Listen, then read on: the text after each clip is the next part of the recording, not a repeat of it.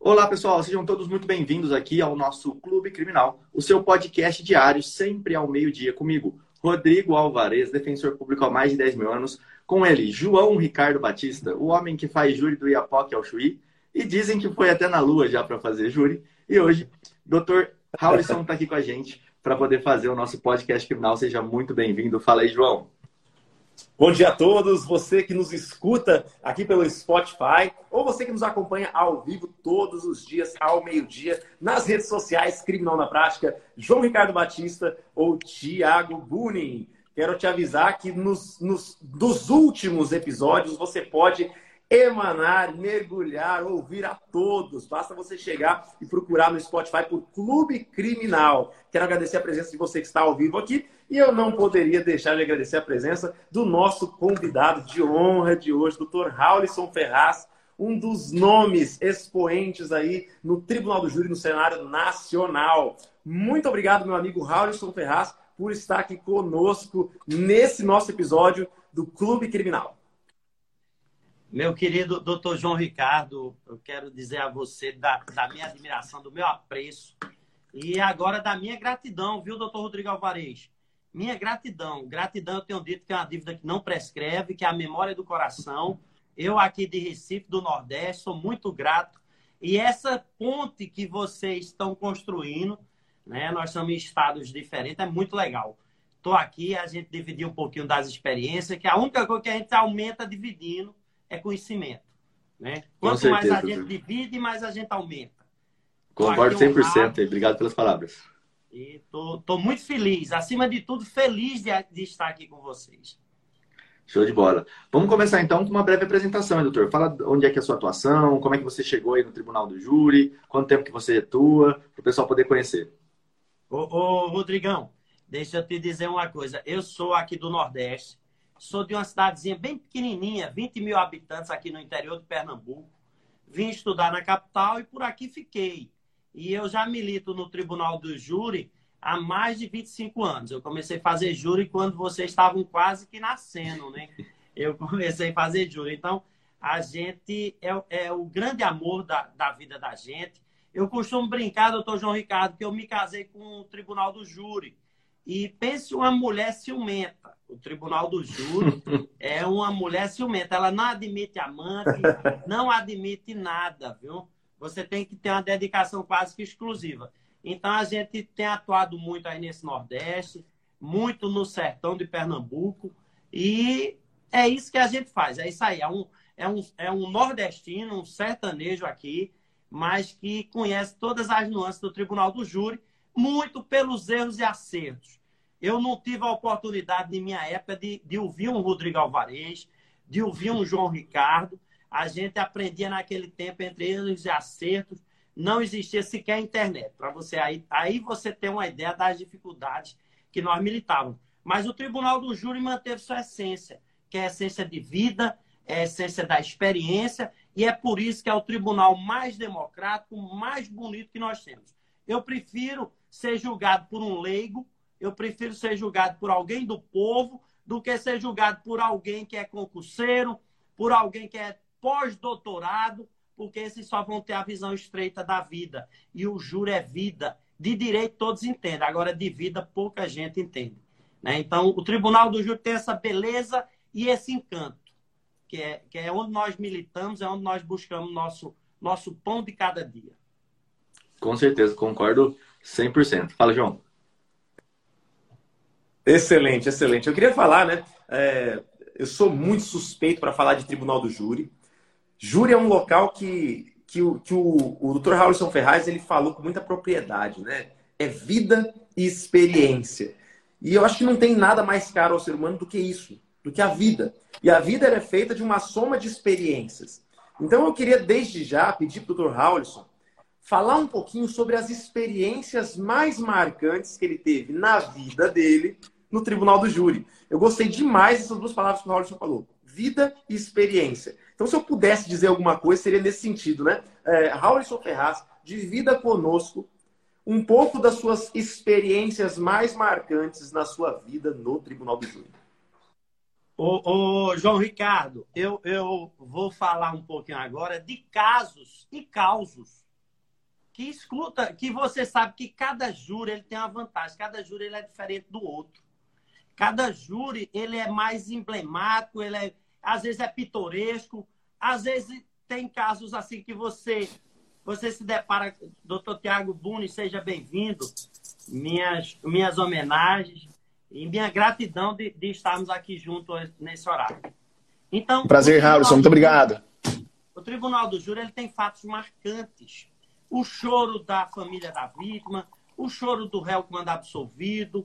Às vezes, e aí a gente precisa também, doutor Rodrigo Alvarez e doutor Tiago Buni, também encarar que, às vezes, no Tribunal do Júri, nós estamos na assistência de acusação e acusar é duro.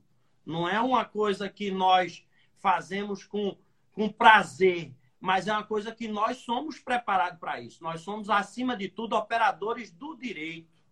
E o, o, o criminalista, ele não envolve só defender. Às vezes você vai fazer assistência de acusação, sim. E às vezes são bons casos, às vezes são casos emblemáticos às vezes são casos de repercussão que você vai estar no outro lado da tribuna. Então, eu, eu, eu tenho feito assistência de acusação, não faço com prazer, mas são casos que você faz assim com muita, muita propriedade. Eu queria dar um exemplo, o doutor João Ricardo perguntou de experiência. Eu tive uma experiência extremamente interessante, doutor. O Tribunal do Júri, eu fiz a defesa de um cidadão acusado de um envolvimento na morte de um promotor de justiça. Veja que situação.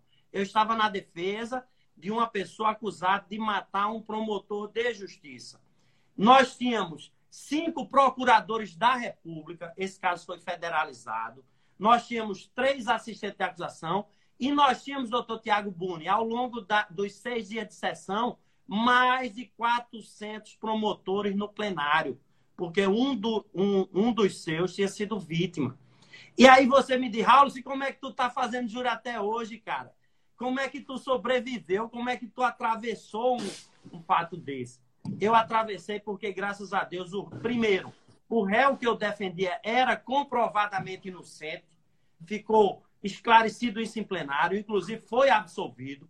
Os promotores que lá estavam entenderam que nós exercemos nosso mistério com ética, com decência, com dignidade e conseguimos atravessar conseguimos atravessar. Era um júri duro você defender alguém que é acusado da morte de um promotor de justiça, mas a, a você não era que eu estava defendendo quem era acusado, eu estava defendendo uma pessoa inocente, como ao final ficou comprovado, foi absolvido, e graças a Deus a gente preserva grandes amizades no Ministério Público, porque o trabalho que a gente faz é esse aí. É você, às vezes, tem que atravessar a lama sem sujar os pés. Nós não defendemos aqui, eu costumo dizer que nós somos iguais a Jesus Cristo. Nós abominamos o pecado, mas amamos o pecador. Então, o tribunal do júri é isso. O tribunal do júri traz essas, essas características. Eu tive outro caso, doutor João Ricardo Batista, que eu acho que foi o único caso que existe nesse país que o réu matou o outro na frente do juiz. Numa cidadezinha chamada Tacaratu, o réu esfaqueou o cara na frente do juiz e do promotor de justiça. E ele esfaqueou aqui no vão. Essa região nossa, nossa a faca entra igual a manteiga. Ela vai bater no coração. Ele matou o desafeto na frente do juiz, na frente do promotor, um caso de grande repercussão. Nós fizemos esse júri e, eu, e, e o incrível, o rapaz foi absolvido três vezes. Você me diz, mas Raul, só pode ter júri duas vezes. Não, pode ter uma terceira se houver uma causa de nulidade. E foi o que aconteceu. Era um caso de grande repercussão e nós tivemos que fazer esse júri mais de uma vez. Foi absolvido. Então, é isso que eu digo a você. A gente se depara com, a gente se depara com, com dramas, com paixões, a gente se depara com, com. E aí é ponto comum dizer que no júri não tem vencedores, mas não tem. O júri é feito de dramas. Nós temos uma família enlutada de um lado, nós temos uma família que tem um, um ente seu preso, mas nós precisamos ter ou na defesa ou na acusação, se for o caso de assistente de acusação, pessoas comprometidas, pessoas que vistam a camisa, pessoas que, acima de tudo, doutor Rodrigo Alvarez, amem o júri. Amem o júri, amem aquela instituição. E aí eu queria dizer, me parece, doutor Rodrigo Alvarez é defensor público, não é isso? Isso. Doutor, o senhor precisa conhecer aqui uma defensora pública de Pernambuco chamada Mirela Vanderlei. Quem melhor fala sobre clemência nesse país. Cle... ela é, ela, ela, eu tenho levado ela para as palestras. E aí aqui já fica, doutor João Ricardo, um convite de intimação. Eu preciso do senhor, de doutor Rodrigo Alvarez, doutor Tiago Buni, aqui dia 2 e 3 de dezembro, na sala secreta. Nós vamos, é o maior evento do país em termos de, de presença de público. Nós vamos ter aqui, é uma coisa espetacular. Eu preciso, eu quero um painel montado com vocês três. Vocês me deram a honra de me convidar e eu estou tendo a honra de intimar. Porque amigo, amigo intima. Eu estou intimando vocês a se fazerem presente. Nós vamos ter o evento aqui no hotel, vamos ter uma, um fatineto, e nós vamos ter palestras aqui no catamarã. Você já pensou, João Ricardo, oh. esse topete, dando palestra lá no catamarã, aqui na Praia de Carneiros. Então não pode faltar não, viu, doutor? Pode faltar. Não, eu já, já tá aceito já por mim. Se tiver... Perfeito, aceito. Vamos viabilizar nossa ida. Vai ser um, vai ser um, um privilégio enorme, criminal na prática, em peso aí na, no evento Sala Secreta Raulison Ferraz. Ô, ô Raulison, só repete para mim o nome completo da defensora, Mirela... Mirela Vanderlei. Mirela Vanderlei. defensora pública. Quem melhor fala sobre tese de clemência no país. Ela, ela tem uma taxa, tem uma taxa de absorção quando usa a tese de clemência de mais de 95%. É uma coisa impressionante, impressionante. Vocês, o Brasil precisa conhecer essa defensora porque ela é fantástica. Eu sou suspeito pelo, pelo que gosto dela, mas eu gosto mais é meritocracia. Tudo que eu disser aqui a respeito dela é mérito dela. É engraçado, né? na defensoria a gente não escolhe muito o que vai fazer. No começo, principalmente, a gente tem que fazer de tudo. E aí o júri foi uma das coisas assim que mais me, me apaixonou, igual você está falando, por causa dos, dos casos variados, né? Cada coisa que acontece tem que saber sair, cada tese que aparece na hora, que surge assim no, no momento, são teses assim bem interessantes. Eu lembro muito, alguns júris são bem marcantes assim, né? Eu lembro de um júri de um é, índio, você estava falando isso, eu sempre comento desse júri aqui, de um indígena, porque ele saiu né? Ele conseguiu, a gente fez o júri dele, ele foi condenado, mas conseguiu ir para o semiaberto. Até uma dica que eu posso dar daqui a pouco para o pessoal, quando defende indígena, tem uma legislação específica que fala que preferencialmente ele vai para o semiaberto, ele não vai para o fechado. Já pego ela aqui. É, e ele foi para o semiaberto, e na cidade não tinha, então ele foi solto. E não é que esse cara vai lá e esfaqueia a testemunha do, do júri, que tinha falado mal dele, ele foi preso depois de dois ou três dias. E aí o delegado ligou para mim e falou assim: Ô Rodrigo, olha aqui, ó, seu cliente está aqui de novo, vem cá visitar ele. Não demorou três dias. Então, assim, são coisas que acontecem no júri, né, que são é, bem assim, você não vai esquecer, né? E o pessoal pediu aqui, doutor, para a gente falar sobre a tese de desclassificação para lesão corporal seguida de morte. O que, você acha dessa tese? Tem algum um fato interessante para falar sobre isso? Doutor, eu vou, vou, vou contar aqui assim. Nós tínhamos, nós tínhamos falado sobre as principais teses do MP no plenário, né? Uhum. A tese de, de desclassificação ela vai depender muito do ânimo, muito do, do de, dessas circunstâncias, do, do fato específico em si, né? É uma tese que a gente pode usar e a gente agora, a gente agora tem, tem a gente agora está com, tá com as limitações danadas. Está com as limitações. Porque, veja, eu fazia um júri em Goiás na semana passada e era um caso típico de legítima defesa da honra. Vê, você não pode nem falar o nome. Se falar o nome, o, o júri já está desfeito, é dissolvido e está proibido.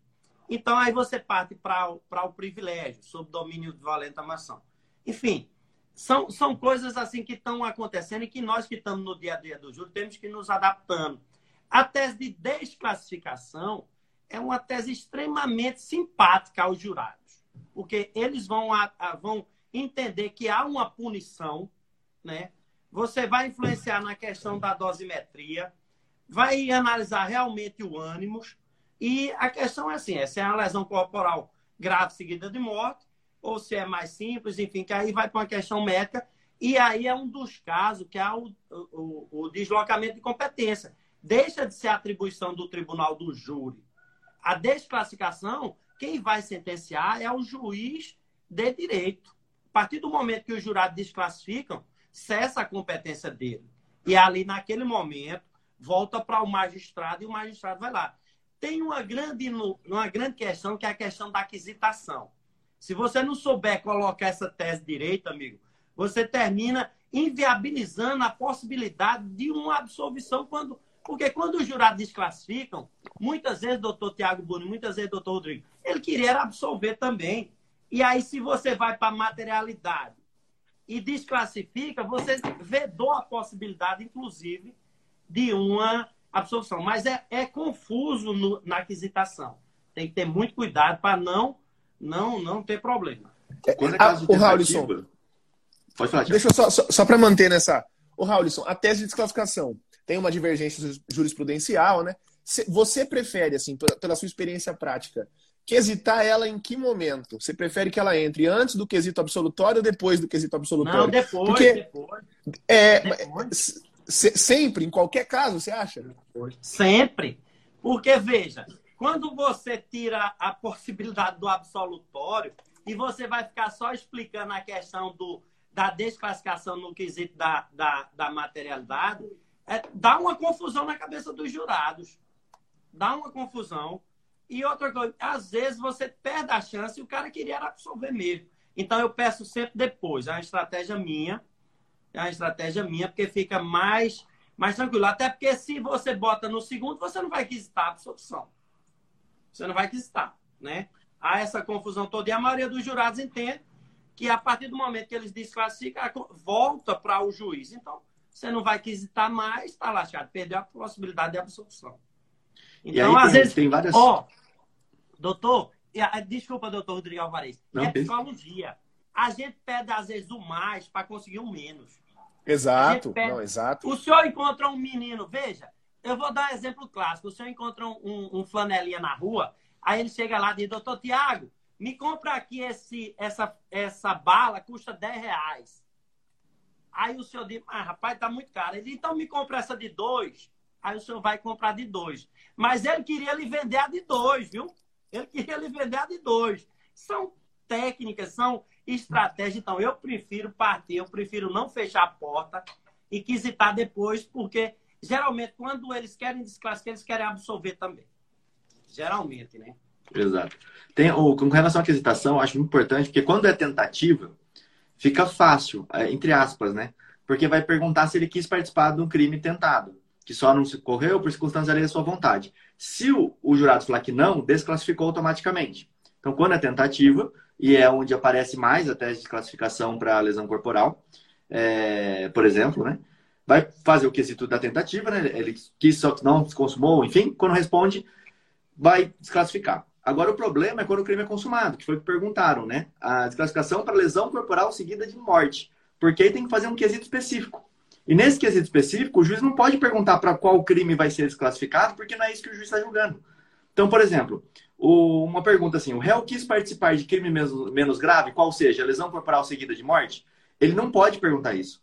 Porque o, o jurado ele não é competente para atribuir qual crime que vai ser o crime que o juiz vai julgar depois. Ele só vai falar, não é da minha competência. Não sou eu que tenho que julgar esse crime. E eu vejo muito juiz colocando isso, colocando o delito. E aí, às vezes, o, ju o jurado pensa, não, isso não é lesão corporal seguida de morte. Não é do júri, mas não é lesão corporal seguida de morte. E aí, essa pergunta, a resposta dela vai induzir o cara a ser julgado por homicídio. Exato. Que é Exato. bem complicado. Bem complicado mesmo. A é, parte de quisitação relação... é a parte que demanda mais cuidado do mais cuidado do, do, do, do, do tribuno. E é por isso que é. nosso evento aqui a gente chama sala secreta, porque tem uma parte destinada só à aquisitação, porque precisa ter esse, esse, esse cuidado. E às vezes você, doutor, às vezes a maneira de colocar. Agiu sob domínio de violenta emoção, aí você bota consistente nisso, naquilo, naquilo. Quando você descreve o fato, aí o jurado, às vezes, a pergunta já é indutiva. Uhum. Às vezes facilita, né? E às vezes tem, tem colegas que se passam. Tem colegas que sequer entram para acompanhar a aquisitação. Imagina o absurdo, o colega não entrar para acompanhar a aquisitação na sala secreta. E aí são, é, são as grandes dificuldades da, da do, do, do júri, né? Exatamente. E eu vejo que você falou, por exemplo, no quesito, quando é para favorável nosso é fácil, né? Porque é o quesito aí do, do privilégio. Agora, quando você vai para o recurso que dificultou a defesa da vítima, é muito complicado. Porque é. vai perguntar assim: é, o, assim, a gente dificultou a defesa da vítima, pois, e aí eles falam alguma coisa, Isso. né? Pois atirou pelas costas. E aí isso. tem um problema grande, porque o cara às vezes atirou pelas costas. Mas isso não foi um recurso que dificultou a defesa da vítima. Mas a pergunta é, por que ele atirou pelas costas? E a resposta lógica é sim, porque ele atirou pelas costas. Então fica esse, é, esse difícil essa aquisitação. Doutor, doutor Rodrigo Alvarez e doutor Tiago Buni, eu ontem tenho um, tenho um, um, grande, é meu compadre, trabalha comigo aqui no escritório, e ele me trazia aquisitação antes de 2008. E eu brincava com ele, eu disse, Emanuel, eu fiz vários júris antes de 2008. Então, nós tínhamos, por exemplo, na legítima defesa, nós tínhamos um edifício em que, se você fosse explicar, o senhor imagine, eu explicar para os jurados o que era uma agressão injusta. Que a agressão injusta era de quem morreu. Imagine isso antes de 2008. Eu ter que, ter que explicar que a agressão injusta é de quem morreu. Veja, que, que nó que dava na cabeça dos jurados. Eu, naquela época, eu já adotava uma, uma, uma estratégia bem simples. Eu, levantava, eu levava para o plenário uma bandeira. Eu dizia, a bandeira é do sim. Votem sim, do primeiro quesito ao último. Porque se você vai explicar detalhe por detalhe, você perde tempo, se lasca. E a explicação, muitas vezes, e graças a Deus que hoje não tem mais isso. Hoje não tem mais isso. Mas no meu tempo, nós tínhamos que explicar o que era uma agressão atual iminente, o que era uma agressão injusta, tudo isso. Aí, quando partia para agressão injusta, para o jurado entender que a agressão injusta era da vítima, vê que rolo que dava na cabeça deles. É, e, e olha só, isso... é, é por isso que eu sempre falo isso, né? É por isso que uma estratégia muito boa de plenária é você ter, às vezes, mais de uma tese de absolvição, né? É, eu e o João uma vez fizemos um júri junto e a gente tinha duas teses de absolvição muito forte.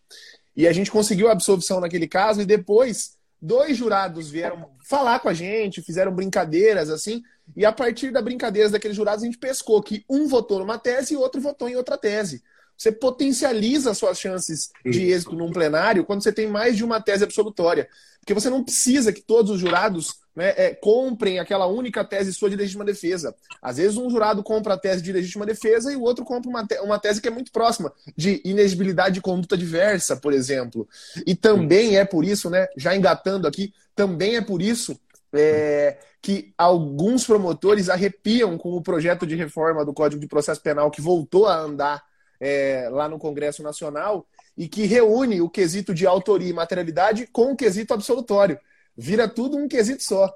Então, você tem uma tese de negativa de autoria, com algumas outras duas outras teses de absolvição, você precisa de um jurado na negativa de autoria, é, um numa tese absolutória e outros dois né, na outra tese absolutória, que você já bateu os quatro e ponto. Conseguiu a absolvição. Isso é muito interessante também, né, doutor Howlison? Quero ouvir sua experiência sobre isso.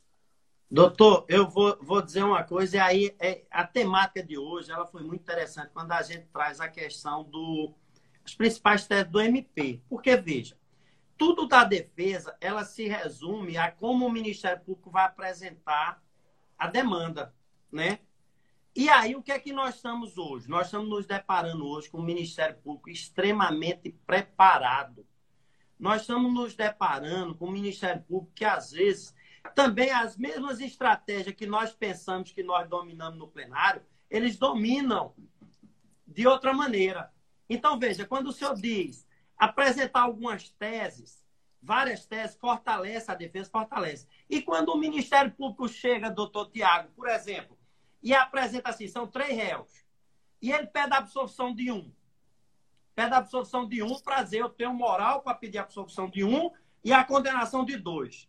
Veja o viés que o Ministério Público usa para nos para dificultar nosso trabalho. E muitos colegas, muitos colegas não estão preparados, porque o júri, o júri, doutor, ele acima de tudo é improviso.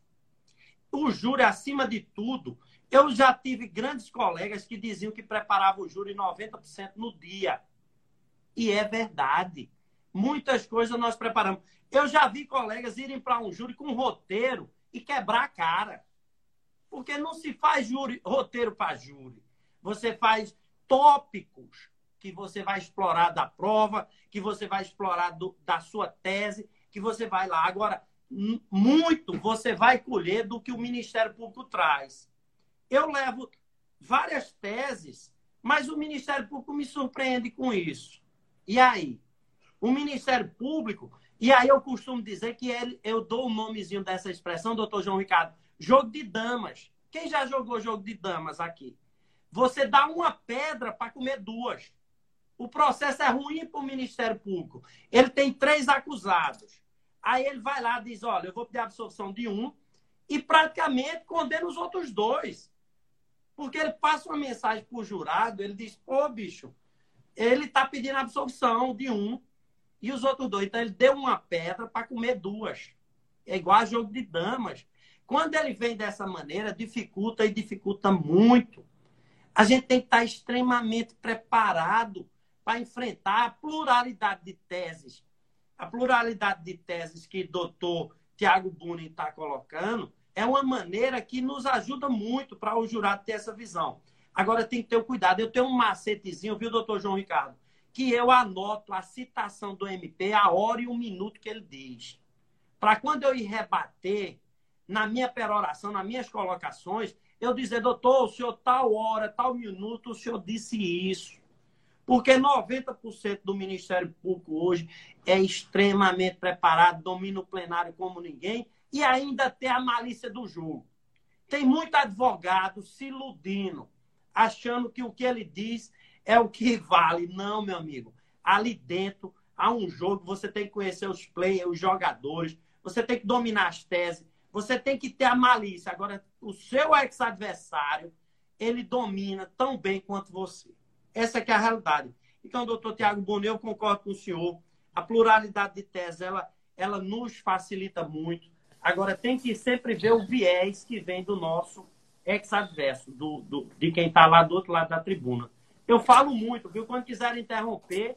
Ô, ô Raulisson, deixa eu só voltar um assunto que é bem interessante, que a gente já falou hoje. Você falou sobre a forma de quesitação, que ela é muito importante. Eu estava mexendo aqui no computador para tentar achar um caso aqui do escritório, que tem um dos magistrados aqui é, de Campo Grande, do Tribunal do Júri, que o quesito, a, a, forma de quesitação da tentativa de homicídio, né, que normalmente, né, até peguei aqui, um quesito normal que eu já vi de tentativa de homicídio, quesita a, a, a materialidade, quesita a autoria, e aí depois vem, né, assim agindo, tentou matar a vítima. Eu acho que esse é um quesito que o jurado compra fácil na tese do Ministério Público. Assim agindo, tentou matar a vítima? Olha esse quesito, olha a diferença. O acusado, assim agindo, deu início à execução de um crime de homicídio que somente não se consumou por circunstâncias alheias à vontade.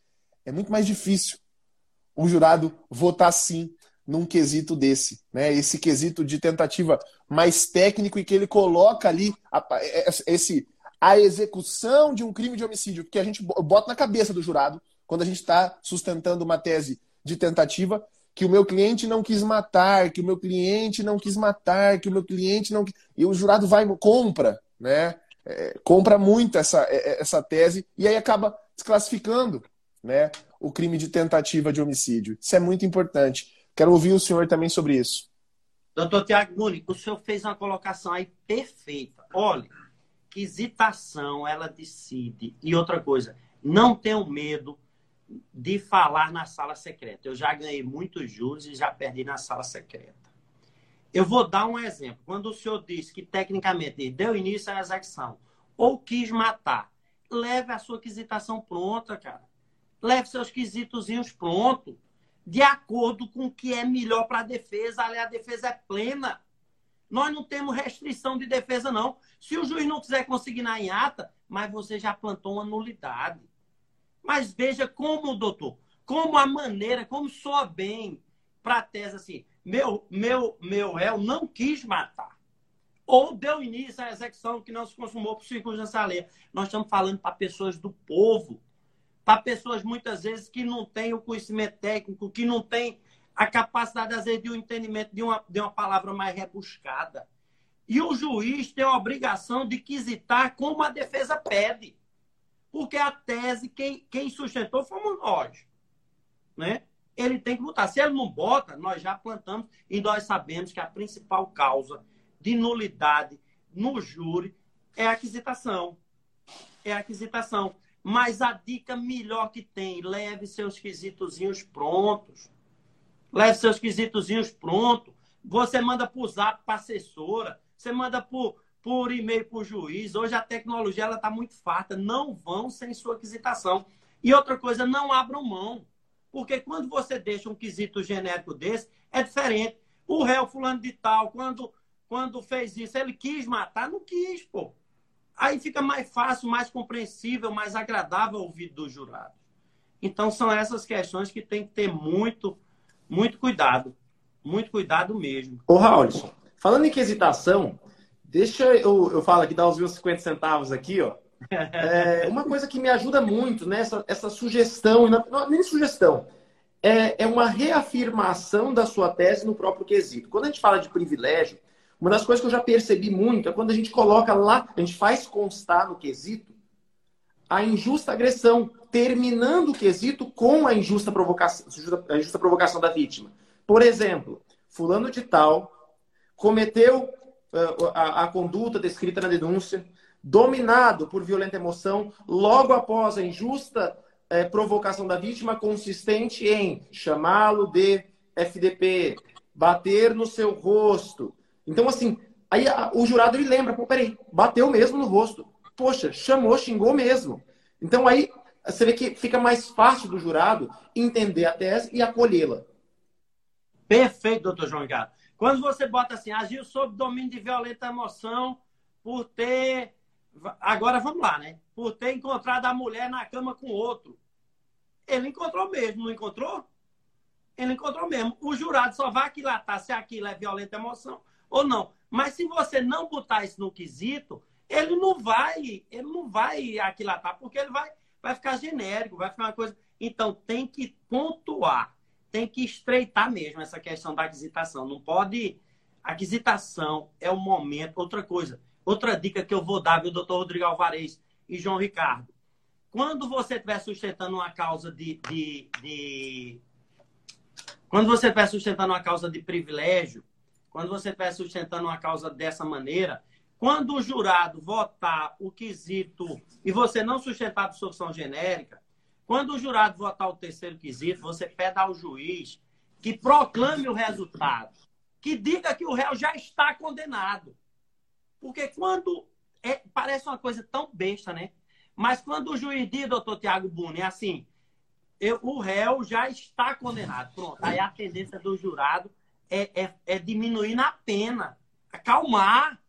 Então, aí você diz, eu não posso. Parece que eles fazem assim, né? Ah, né? É... Pronto, conseguimos a intenção que era condenatória. Aí, aí, o privilégio vai passar mais fácil. Mas aí o cara vai e diz: é, mas eu não posso falar na sala secreta. Você, meu amigo, palavra dita ninguém tira. Depois que você diz, acabou, o jurado ouve, você diz com a educação e você só está pedindo para que o juiz proclame. E o, se, o, se o jurado já reconheceu a autoria, materialidade e autoria e não absolveu, ele já está condenado. A questão a partir daí é questão do tamanho da pena e das qualificadoras, atenuante, causa de aumento, etc, etc. E tem uma coisa legal que você falou, Raul, lá no começo, que foi sobre essa proibição da gente falar hoje em dia sobre defesa da honra. Mas aí a gente tem que chamar atenção que a proibição seria para legítima defesa da honra e em casos específicos que é, envolvam, por exemplo, violência doméstica e blá blá blá. Mas essa tese que você falou agora, por exemplo, do privilégio, você mostrar que foi uma injusta provocação da vítima ter traído o marido, por exemplo, ou uma justa provocação do homem ter traído a mulher, isso encontra respaldo no Código Civil. E eu sempre uso esse artigo aqui, ó. Deixa eu ver se dá para mostrar. É o artigo 1566 do Código Civil. E ele fala: são deveres de ambos os cônjuges. E o primeiro dever é fidelidade recíproca. Então, eu tenho uma, um código, eu tenho uma norma que regulamenta o justo. O que, que é justo? A fidelidade recíproca, é o que está na lei. Né? Então, legalmente falando, eu tenho uma regra do casamento, que é a fidelidade. Quando um dos é, cônjuges quebra essa regra de fidelidade, ele está provocando um injusto, algo contrário à lei. E eu posso falar que essa é uma injusta provocação. Por quê? É, eu quebrei uma norma legal e a pessoa acabou uh, presenciando, vendo, sabendo daquele, daquele ponto. Ah, Rodrigo, isso é legítima defesa da honra. Não, eu estou dizendo de uma condenação com uma redução de pena e eu estou provando que houve um injusto através do artigo 1566. Só que isso vai ter que ser muito bem explicado, porque o MP vai explorar, né? É, Agora, sabe o que é legal? Você bota, você tira uma cópia desse artigo e entrega aos jurados. Aí na aquisitação, o cara tá com aquilo na mão e você fez a sua redação e agiu sob domínio de violenta emoção consistente em quebrar a regra do artigo tal do Código do Civil, que é fidelidade, enfim. É, é, isso que eu digo. Mas se a gente for falar de quesito, a gente fala aqui uns três dias, porque pensa um assunto que tem pano para as mangas no tribunal do júri. Né? Agora, a boa redação, você levar pronto, você enquadrar na sua tese defensiva, seja ela qual for, ela é perfeita, porque a, a, a, o, o, jurado é, tem perguntas que, a depender de como elas são colocadas, elas já induzem uma resposta sim, ou induzem uma resposta não, né? Exatamente. E, e aí, o interessante é a gente ver isso, porque para a pessoa que não é do direito, pessoa leiga, ela não entende que existe uma regra que é é, condenar ou absolver. Mas existem várias outras regras, que é dentro do fato. Eu posso olhar para um fato que ele é mais grave, menos grave, que ele tem uma redução de pena ou que ele precisa de uma qualificadora. E aí, dentro do que você estava falando sobre o MP, sobre as teses né, do MP, o que eu percebo hoje em dia? Todas as acusações, elas vêm, não todas, tá? Mas muitas acusações, elas vêm com um peso maior, com é, qualificadoras que não são daquele caso. A gente viu o exemplo da Elisa Matsunaga lá no. Dá para ver claramente que existem teses ali que estão é, muito para cima do que precisaria, qualificadores que foram colocadas que são fora assim do, do contexto, para que lá em plenário o Ministério Público use aquilo que você falou. Olha, eu não vou pedir para que ele seja condenado nessas três qualificadoras. Eu vou pedir só essas duas. Mas ele sabe que uma qualificadora já mudou o jogo para ele. Né? Uma qualificadora ele já tem a pena lá em cima. Então, às vezes, ele joga qualificadoras a mais para desistir para ficar nesse jogo de, olha, eu cedi um pouco. É, é, é o famoso, oh, rapidinho, até, até o, antes do Halisson responder, é o famoso overcharging, né? Como é que eu explico isso? Overcharging, excesso acusatório. Eu sempre falo pro jurado, ó, o Ministério Público faz isso de propósito, denuncia com uma gordurinha para queimar. Eu sempre falo, é, denuncia com uma gordurinha para queimar. É assim que você explica isso pro jurado. Vai lá, Raulis. Peraí, antes do Raulis responder. Eu vou falar como que eu faço nos meus casos eu pego uma doutrina de promotor, eu abro um Rogério Sanches, um Capês ali e falo, peraí, o professor de todas as pessoas do direito, inclusive dos promotores, que é promotor, o professor deles, da acusação, falou que isso não é qualificadora. Aqui no Tribunal do Júri não tem acusação culposa. A acusação é sempre dolosa. Ele quis fazer isso, ele sabia é um promotor que competiu, aí eu pego o, o, o, o edital do, do concurso dele e falo, opa, vou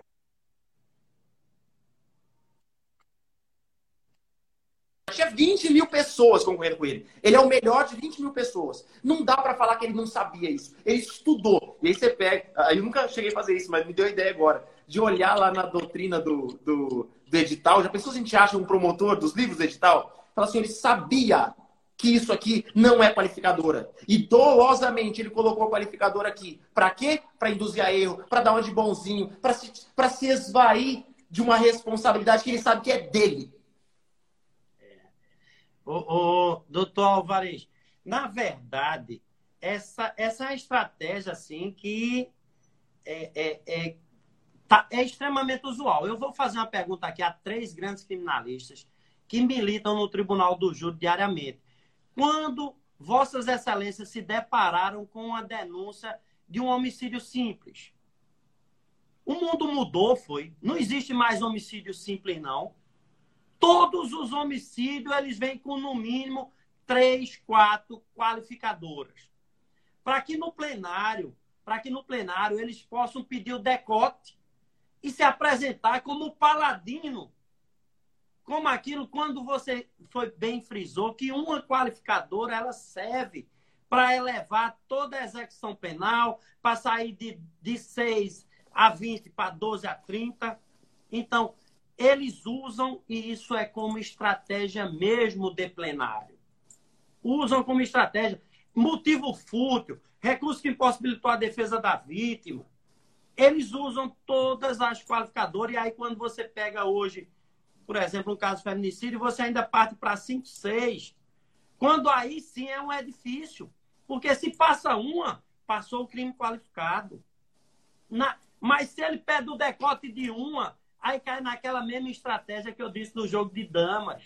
Ele dá uma pedra para colher as outras, né? Jogo de dama, você dá uma pedra como isca. É uma isca, e o doutor João Ricardo foi muito feliz. Eles sabem que não cabem a qualificadora. Todavia, eles sustentam em plenário exatamente para pedir o decote, para passar essa imagem. Porque é isso que eles vêm fazendo. Quando nós não vimos mais crime, homicídio simples, você não vê uma denúncia. Eu não me recordo mais de, nos últimos 15 anos, ter visto uma denúncia por um homicídio simples. Mas isso é uma estratégia que eles usam.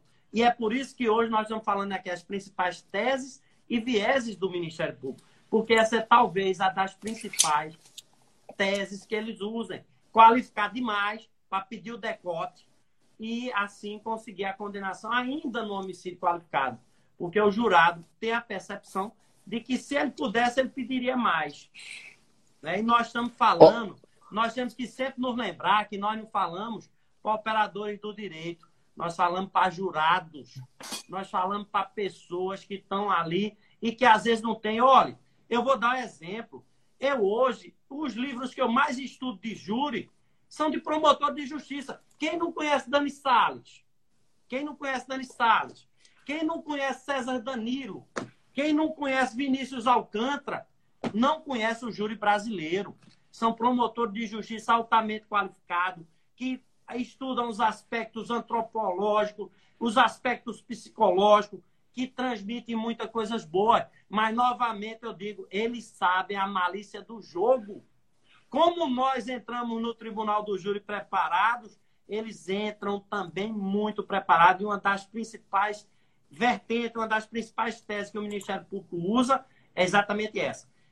Carregar nas qualificadoras, pedir o decote e pedir a, a, o decote no plenário para passar essa imagem e conseguirem o resultado que eles querem. Só para falar como esse excesso é cruel, né? Os últimos casos que eu tive de é, homicídio simples era tentativa. Tentativa de homicídio simples. E aí não era tentativa, na verdade. Era uma lesão corporal. Não era uma tentativa de homicídio simples. Então, só, hoje em dia, você só vê homicídio simples na tentativa, porque verdadeiramente era um caso que nem era de competência no tribunal do júri, nem era crime doloso contra a vida. Eu passei Ô, por. Thiago, é, só quero recomendar aqui o livro do professor Carlos Alberto Garcetti. Ele traz uma leitura. Aí, ó, homicídio. Esse livro é ótimo, tá? Homicídio. Ele traz uma leitura muito interessante no sentido de que deve haver prova do dolo, não só do homicídio, mas como a, a necessidade de ter dolo nas qualificadoras. Quantas e quantas vezes eu já consegui decote de qualificadoras, não buscando fundamentos para afastar a qualificadora, mas mostrando que não havia qualquer dolo naquela qualificadora. Então, esse livro é muito bom. Carlos Alberto Garcia é uma pessoa que eu admiro demais. Ele é, é, ele é o juiz da, de uma das varas aqui do Tribunal do Júri de Campo Grande, Mato Grosso do Sul. Um juiz extremamente capacitado e que tem teses interessantíssimas sobre dolo em qualificadoras. Eu, só, eu ia falar é, da questão. Agora eu esqueci o que eu ia falar, na verdade. Daqui a pouco eu. eu tava falando do meu caso, o Rodrigo. Ah, lembrei, lembrei, lembrei. Não, lembrei, lembrei. Eu ia falar o seguinte, que quando eu comecei a atuar, foi lá em 2009. Em 2009, era uma forma dos promotores atuarem. Aí o Edilson Mungenon Bonfim começou a fazer um curso só para promotores fechado, em que ele falava algumas, entre aspas, aqui, muito entre aspas, né? Não me interpretem mal, algumas maldades para se fazer no plenário, né? Porque quando o promotor coloca o emocional lá em cima, quando o promotor joga o emocional é, para além do, do que está na lei, claro que ele sempre vai, não sempre, mas claro que vai ser difícil rebater o que ele está fazendo. E, foi, e é muito disso que o, que o Mongenon fala. Né? Ó, você tem que utilizar o emocional. Aí eu comecei a fazer júri, comecei a perceber promotores, por exemplo, isso eu presenciei, né? esse júri não estava todo, mas presenciei, de, do promotor apagar a luz do plenário e falar que foi sem querer. Ele, sem querer, durante a fala da defesa, encostou em toda a iluminação e a iluminação do plenário apagou. O promotor ficar fazendo com não com a cabeça, ou ficar fazendo assim atrás para os jurados. Esse tipo de coisa que a gente vê que foge um pouco da acusação. Porque para você condenar alguém, precisa ser no estrito, no, exatamente no que está dentro da lei. Sabe? Tipo, para você condenar alguém, não pode fugir uma vírgula do que tá ali. O júri ele é feito de pessoas leigas não para condenar muito, mas para a pessoa entender se aquele fato que aconteceu, ele pode, de uma certa forma, amenizar a situação do réu, porque, pelo entendimento popular, aquele fato é legal. Mas não ao contrário. Falar, eu vou condenar ele porque no sentimento popular tem que condenar. Porque aí eu preciso da lei, sempre vai ser assim. A lei ela é o topo do Estado, o Estado não pode passar dela. E dentro do júri tem que ser igual, tem que ser a mesma coisa. Então, assim, eu vi muito dessas coisinhas que são feitas que atrapalham bastante, né? Não sei se vocês já pegaram isso também. É. Doutor, doutor, doutor Alvarez, quando eu citei o livro de doutor Dani Salles, de Vinícius Alcântara e do próprio César Danilo, é para que nós possamos estudar, porque são bons livros. Bons livros. Eu diria, talvez hoje estejam, talvez, entre os melhores livros sobre júri porque eles trazem um, um, um, viés muito, uma pegada muito de quem realmente faz plenário, de quem realmente entende de júri. Então, eu recomendo, eu estudo por eles, são, são bons livros mesmo. Agora, eu queria dizer o seguinte, que nós nos deparamos, rapaz, o Tribunal do Júri, a gente se depara com cada uma danada. Veja, nós, nós estamos falando aqui das principais teses do, do Ministério Público. O senhor, todos nós já nos deparamos com a parte réplica. O que é que os promotores estão fazendo? Eles estão deixando, doutor João Ricardo, para nos apartear nos últimos 10 minutos de peroração.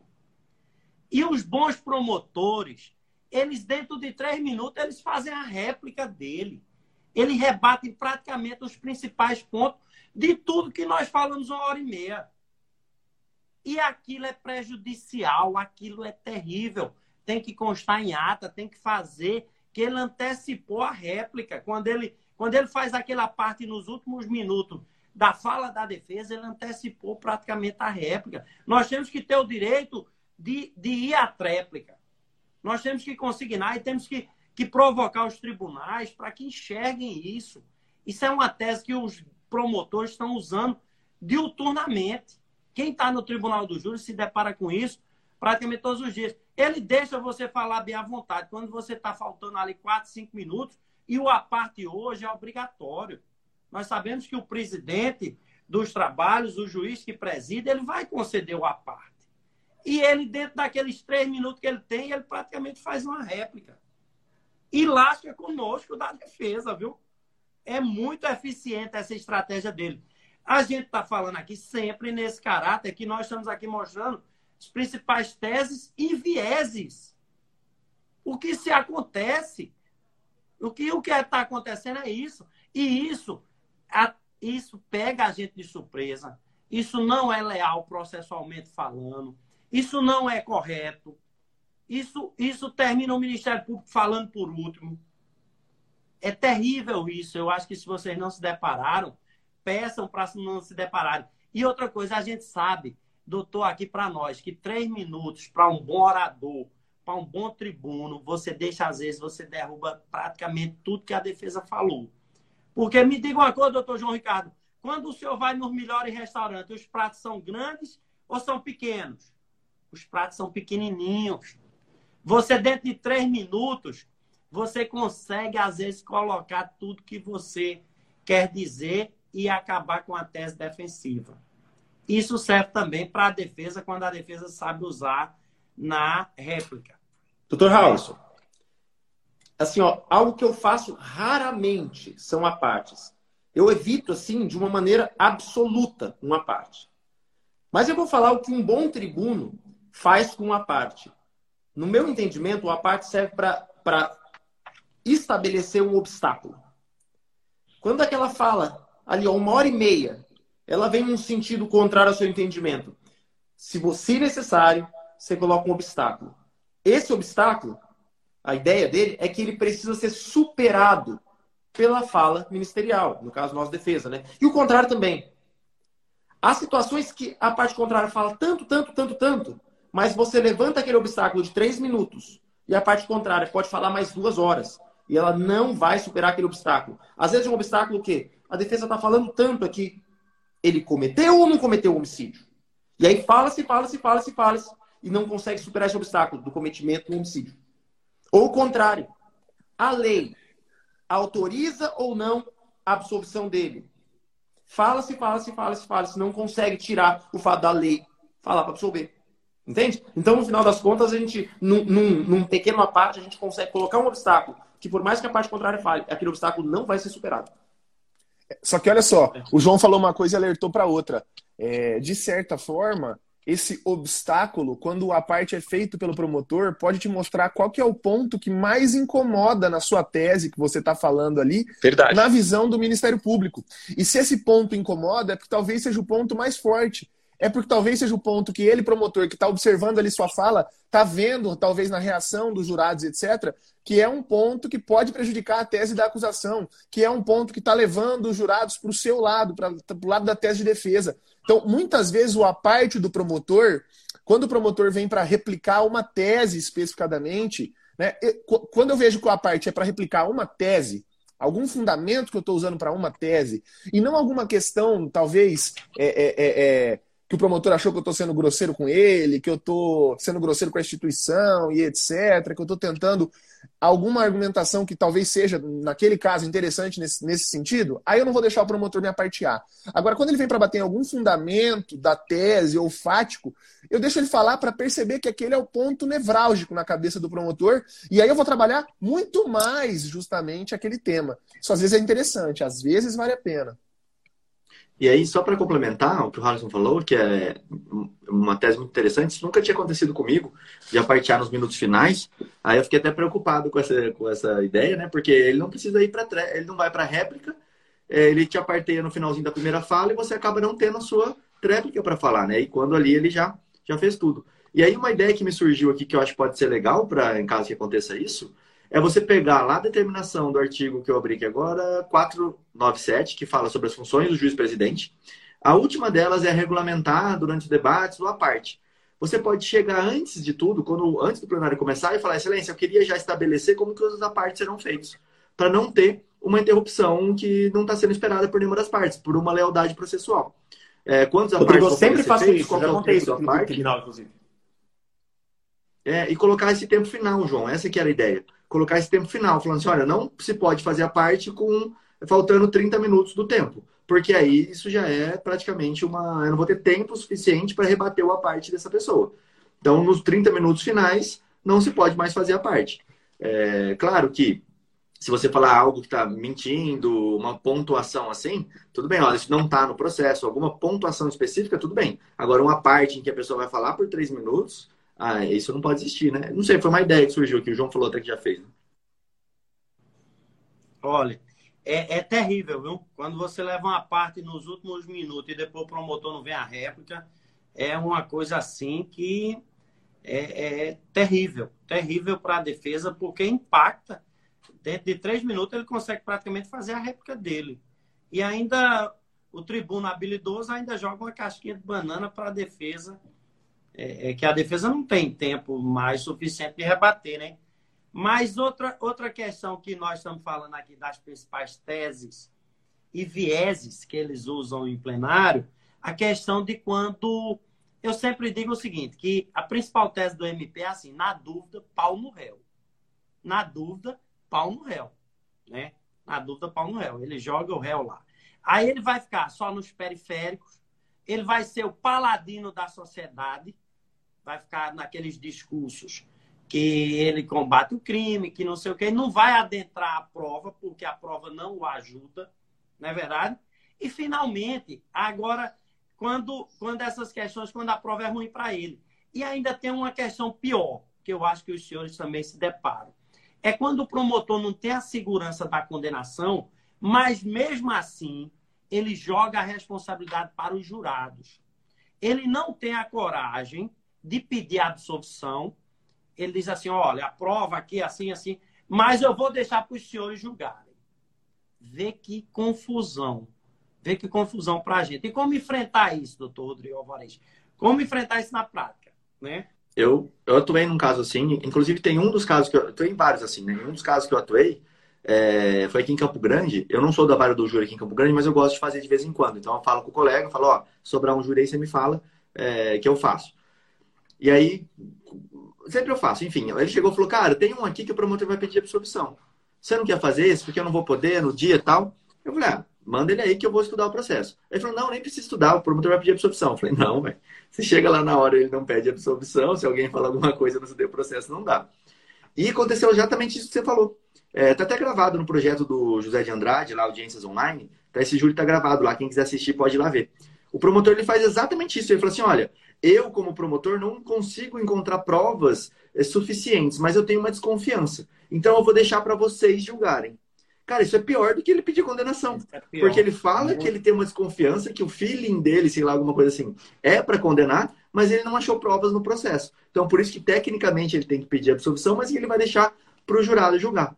Nossa, minha defesa teve que ser gigante, porque ele só jogou um, um pedacinho. Eu tive que fazer minha defesa completa, mostrando todos os pontos e falando: olha que absurdo. E a, e a, a fala foi justamente essa que, que a gente estava falando há pouco tempo a acusação ela tem um teto. Ela pode ir até o limite da lei, ela não pode passar disso. Eu não posso acusar alguém e condenar alguém porque eu acho. Eu tenho que ter certeza. Quando eu faço isso, eu estou é, saindo fora da regra processual. Ninguém pode ser condenado fora da regra. Agora, quando eu tenho dúvidas, eu posso absolver.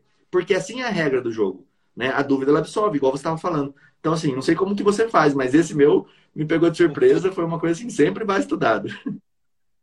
eu tenho, eu tenho recomendado os colegas terem muito cuidado. Eu tenho visto colegas, viu, João Ricardo e Tiago Buni? Eu tenho visto colegas aqui, o promotor de absolvição, e o cara sai condenado.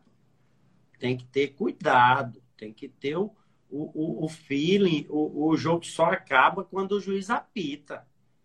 Não pode brincar, não. Ali dentro a coisa é muito mais complexa. E essa é a beleza do tribunal do júri. Essa é a beleza do tribunal do júri. Eu vou citar um caso aqui genérico, que nós tínhamos seis réus. O promotor pediu a absolvição de três.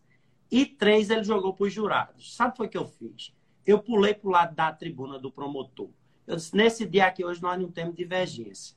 O promotor não tem certeza é, e, e a absolvição se impõe. Eu não fui discutir mais prova, não fui discutir nada. Porque se eu fosse discutir prova, eu tinha levado, um, eu tinha perdido. Ele foi malicioso, eu fui muito mais no bom sentido. No bom sentido. Ele, ele queria ele queria que os outros fossem condenados, não tinha prova suficiente e jogar a responsabilidade para o jurado. Ora, eu ia mais discutir prova. Se ele não tem prova, meu amigo, para metade, se ele está dizendo que está em dúvida, está em dúvida, a absolvição se impõe. E graças a Deus o resultado foi favorável. Tem que ter muito cuidado, porque eu tenho visto colegas que o promotor pede, às vezes, a absolvição e o cara está saindo condenado. E o risco é quando fala pouco, né? O promotor falou 5 é. minutos, 10 minutos. Nossa, aconteceu isso direto na defesa, na defensoria. Porque às vezes era um júri simples e eu, é, apesar de não ser hoje, eu já fui do júri um tempo, né? Titular do, da vara do júri.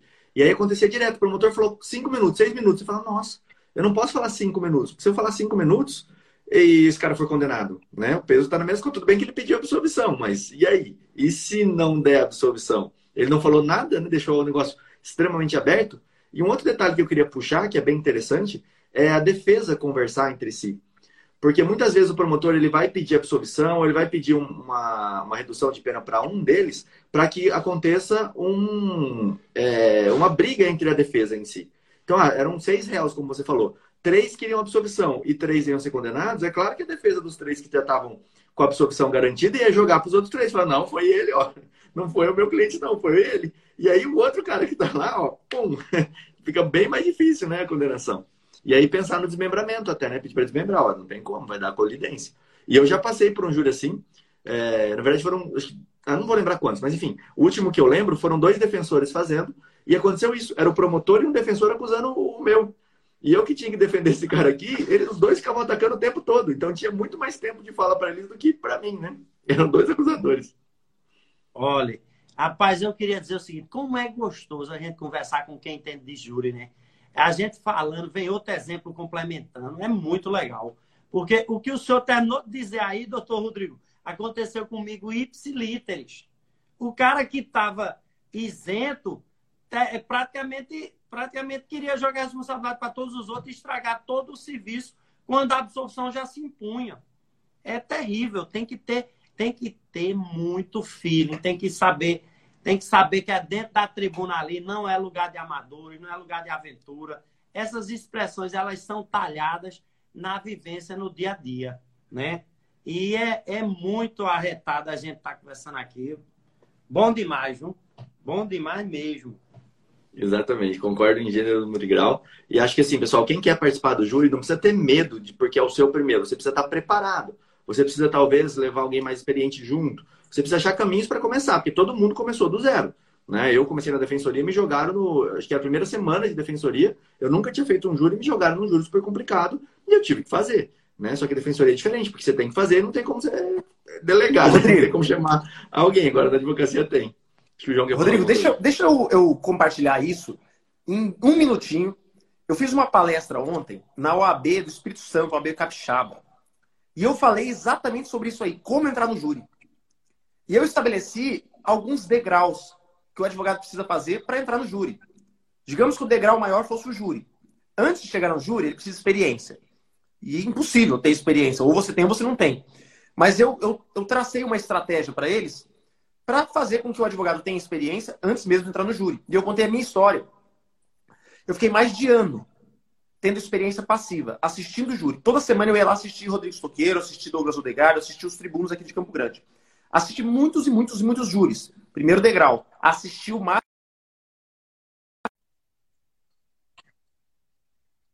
Segundo degrau.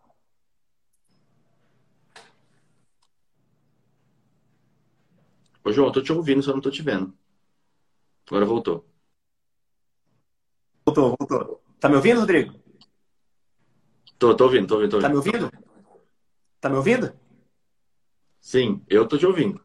Então tá, beleza. Primeiro degrau, experiência passiva. Assistir o máximo de júris conseguir. Segundo degrau, segundo degrau, experiência ativa, mas na condição de assistente. Chegar perto de um advogado, acompanhá-lo, para você sentar na tribuna e assistir, olhar o que os olhos deles não estão enxergando, participar do estudo do processo, participar ativamente, mas sentado, sem falar. Terceiro degrau, fazer o que eu fiz. Quantos cursos de júri eu já fiz até hoje? Se preparar tecnicamente, comprar livros e cursos de júri e deitar o cabelo, estudar. E quarto, quarto degrau, seria efetivamente o próprio júri, começando a falar com esse advogado mais experiente 10 minutos, 15 minutos, daqui a pouco você vai estar tá tendo, tendo experiência passiva e ativa, gradativamente, para não ser um aventureiro e se jogar no tribunal do júri e colocar o destino de pessoas em risco. Show de bola. Bom, é, pessoal, já batemos aqui nossa uma hora. Doutor Harrison, muito obrigado pela sua participação aí. Pessoal, quem quiser seguir ele, clica aqui em cima. Acho que o Thiago quer falar alguma coisa aí também. É, Pessoal, quero bom, lembrar. Muito obrigado aí, vou deixar o Thiago falar e depois você, você faz a consideração final. Vai lá, Thiago. Pessoal, quero lembrar, 225 pessoas aqui. Hoje à noite a gente tem o terceiro dia da nossa imersão formando criminalistas. Ontem, mais de mil pessoas online assistindo a nossa imersão, então espero vocês hoje. Terceiro dia da imersão formando criminalistas. Vou falar um tema que também te ajuda em sustentações em plenário no Tribunal do Júri, porque vou falar de sustentação oral e atuação em tribunais superiores. Então te espero, para quem quiser, é só vir nessa setinha que tem aqui em cima da live, clicar, me seguir lá. Lá tem o link com todas as informações para a imersão. Raulison, muito obrigado pela sua presença. Vou passar a palavra para você, para você é, dar sua mensagem final aí para o pessoal. Muito obrigado, um grande abraço. Olha, eu só quero. Minha palavra final é de gratidão. Estou com o coração aqui cheio de gratidão. Vocês saibam que aqui em Pernambuco vocês têm um irmão de luta. Por favor, doutor. Só estou apontando para o pessoal seguir aqui, ó. Eles podem apertar aqui ah, em cima certo, e seguir aqui. Certo.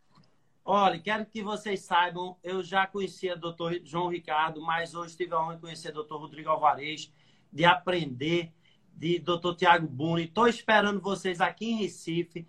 Minha casa será a casa de vocês. Vocês vão sair da casa de vocês, vão ser acolhidos aqui como se na casa de vocês estivessem. Nosso evento aqui, acima de tudo, é muito acolhedor, muito humano. A gente tem um cuidado assim de, de ter o conhecimento jurídico muito grande, mas acima de tudo que as pessoas se sintam bem. Você sai do Mato Grosso para vir para Recife tem que ser muito bem acolhido. E aqui vocês serão. Quero dizer da minha, da minha admiração por vocês. Vocês estão fazendo um trabalho extremamente diferenciado hoje nesse país, levando a, a, a, essa, essa temática do Tribunal do Júri. E o Tribunal do Júri é isso, minha gente. O Tribunal do Júri é, acima de tudo, a paixão, a ardência, a vontade essa vibração. Nunca vamos perder isso. Nunca vamos perder isso. Nunca vamos aceitar o menos. Vamos sempre lutar por o mais. Vamos fazer a diferença. Porque naquele momento, doutor João Ricardo, doutor Tiago Bruno, doutor Rodrigo Alvarez, que nós estamos no plenário do júri, nós fazemos a diferença na vida de alguém. E é isso que eles esperam da gente, é esse comprometimento, essa seriedade, essa atitude. PNL, RAPOL, não sei o que, tudo isso você tem que estudar, estudar muito. Se aperfeiçoe, porque o advogado que não estuda, cada dia é menos advogado. E eu quero cada dia ser mais advogado. Por isso que eu estou aqui ouvindo esses mestres e estou aqui à discussão. Gratidão, obrigado. Deus os abençoe grandemente. São minhas palavras que eu tenho para vocês. Muito obrigado, doutor. A gente agradece, que é isso. A gente que aprendeu muito aqui hoje. Pode ter certeza que é, eu, pelo menos, quero estar aí na sala secreta, com certeza. Show de bola. Valeu, pessoal. O pessoal está perguntando onde é que fica, no Spotify, tá? Só você procurar Clube Criminal. É, tem os episódios lá no Spotify, tá bom? Pessoal, valeu, muito obrigado valeu. e até a próxima. Com certeza o Dr. Harrison vai voltar mais aí para a gente poder conversar. Grande abraço. Até mais, tchau. pessoal. Obrigado, Robson Ferraz. abraço, irmão.